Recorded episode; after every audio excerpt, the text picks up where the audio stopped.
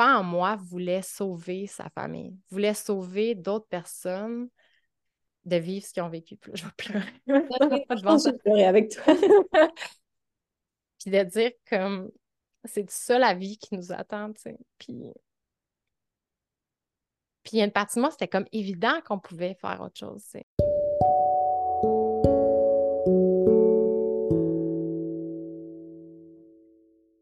Ma, ma, définition du mouvement, mais pour moi, c'est ça, c'est l'engagement dans le monde réel. Mm.